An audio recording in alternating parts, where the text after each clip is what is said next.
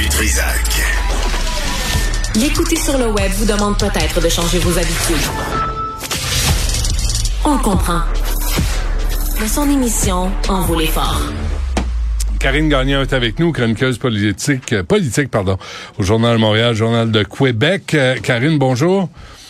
Bonjour Benoît. Tu veux revenir sur le cas d'Harold Lebel, mais surtout à propos de sa victime.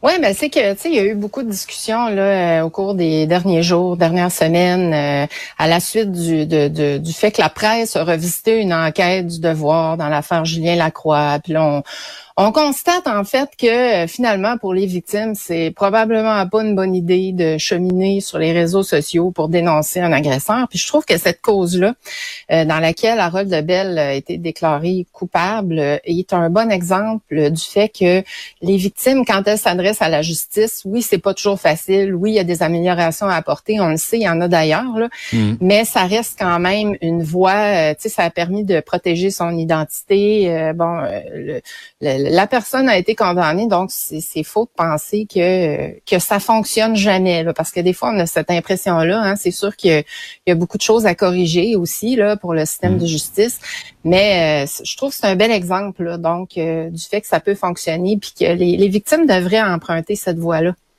Euh, Sophie hier parlait de justement un peu dans le même sens où tu vas, Karine, de on n'a pas besoin d'avoir de victimes parfaites là, pour mener à terme ce genre de procès.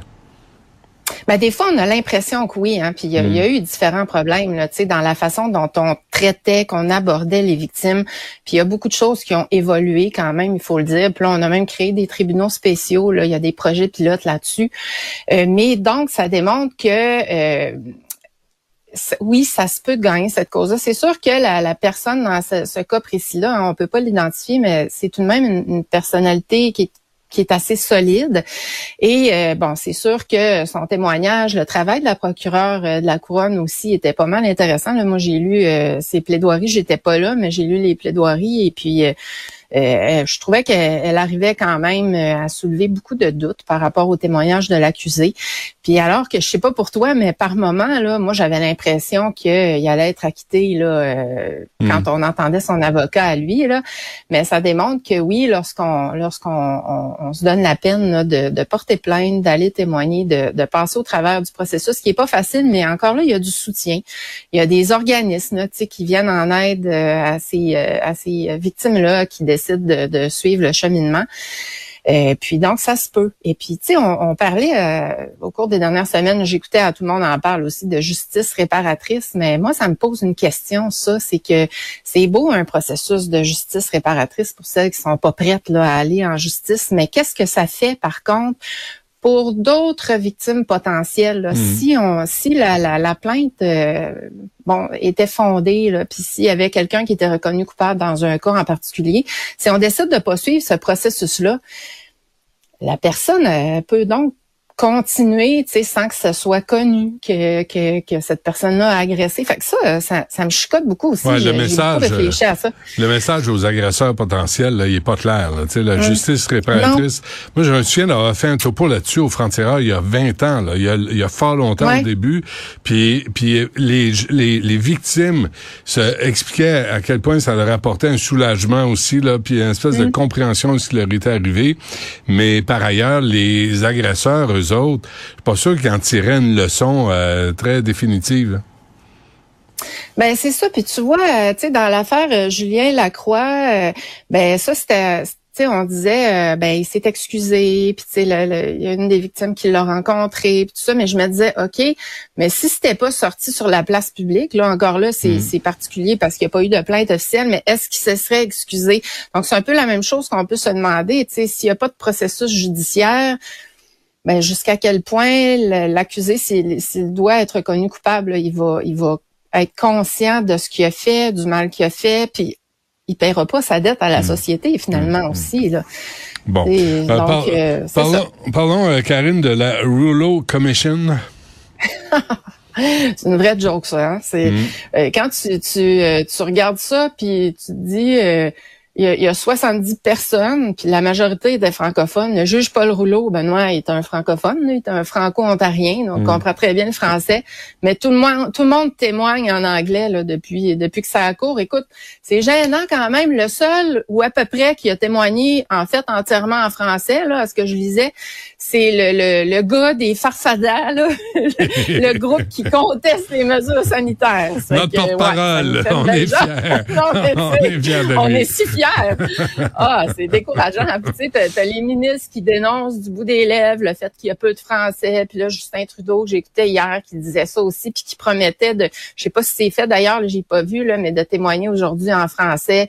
Euh, ce que j'ai vu, moi, c'est qu'il a, il a juré sur la Bible en français parce que tu sais on est on est très biblique au Québec là mais le, reste du témoignage ce que je comprends mais sauf erreur là c'est pas mal in English ben, c'est ça. Que mais mais ça nous étonné. Pourquoi on est étonné de ça, Karine? Tu sais, faut allumer à un moment donné. faut arrêter d'être niaiseux. C'est ça qui se passe. C'est comme ça que ça se passe au Canada. Tu sais, puis on est là, puis on, on est toujours offusqué. T'as vu le film là euh, de Louise Penny? L'adaptation là de le village de Three Pines euh, qui commence le 2, 2 décembre sur euh, Prime Video. Le gars s'appelle Armand Gamache. Le personnage s'appelle Armand Gamache, puis c'est Alfred euh, Milina, Miloda, je me souviens plus son nom de famille, un acteur british qui a joué dans Spider-Man. C'est un grand acteur.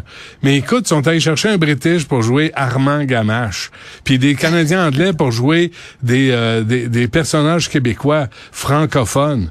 On est, on est l'appropriation culturelle focale au Québec, puis quand tu traverses au Canada, ben c'est en anglais que ça se passe. Puis on est là, on est, on ah vit dans nos illusions, nous autres là. Ah, puis c'est oui, c'est vrai qu'on vit dans nos illusions. Puis tu sais, euh, je, je, lisais Denise Bombardier ce matin, euh, euh, tu sais, le poids des francophones au Québec diminue. Tu sais, je pense qu'on va passer de, de 81 à 73% autour de ça, là, hmm. selon les plus récentes données d'ici 2036. Puis comparativement à ça, le poids des Ontariens euh, explose, il va doubler. Donc, euh, sais pas qu'est-ce que ça va prendre pour qu'on allume.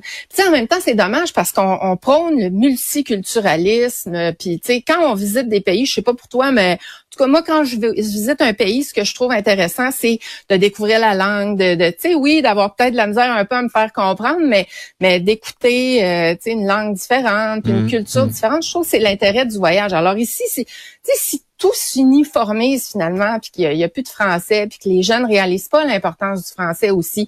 Le baragouin, le baragouin ne savent pas l'écrire. Si on diminue les normes pour les mmh. enseignants, pour les, tu sais, les mythes là. Euh, j'ai deux mots. J'ai deux mots pour toi, Karine. Le Montreal Canadian. C'est, je trouve, c'est l'emblème, le symbole parfait mm. de ce qui arrive au Québec. T'as un petit euh, entraîneur qui parle plus souvent en anglais qu'en français, puis euh, le reste sur la patinoire, c'est à peu près toutes des anglos, puis le Montreal Canadian doesn't care. Merci, Montréal. oh, merci, Montréal. Ça, c'est, c'est le gros effort. Merci, ah. Montréal. Ah oui, hein. On s'ennuie ah, des oui, Nordiques. Les joueurs hein. du Canadien, euh, ouais, les joueurs du Canadien qui nous, disent, qui nous disent de temps en temps un petit merci beaucoup, puis tout le monde est, ému. C'est plus que Carey Price euh, en 15 ans, en passant. Là, t'sais. Ouais, ça, c'est vrai. Ça, c'est vrai. ouais. Bon. notable. fait que euh, je te rappelle, hein, le 2 décembre, là, à Prime, là, le village de Three Pines, euh, c'est des Québécois, mais c'est des English-speaking Québécois joué par des British actors puis des Canadian actors puis Louise Penny, elle, elle trouve ça bien normal. Mais la victime dans l'histoire est une femme autochtone, donc ils ont engagé un réalisateur autochtone. Ça, c'est important. Mais les Québécois, fuck them. C'est un non, peu le français, c'est ça. Oui, oui, c'est ça. Ça a plus d'importance. C'est comme si euh, on prône toutes sortes d'affaires, mais quand ça touche le français, les Québécois francophones, Merci, merci Québec. Euh, merci beaucoup. see you next week, Karine. Merci. See you next, next week. Salut.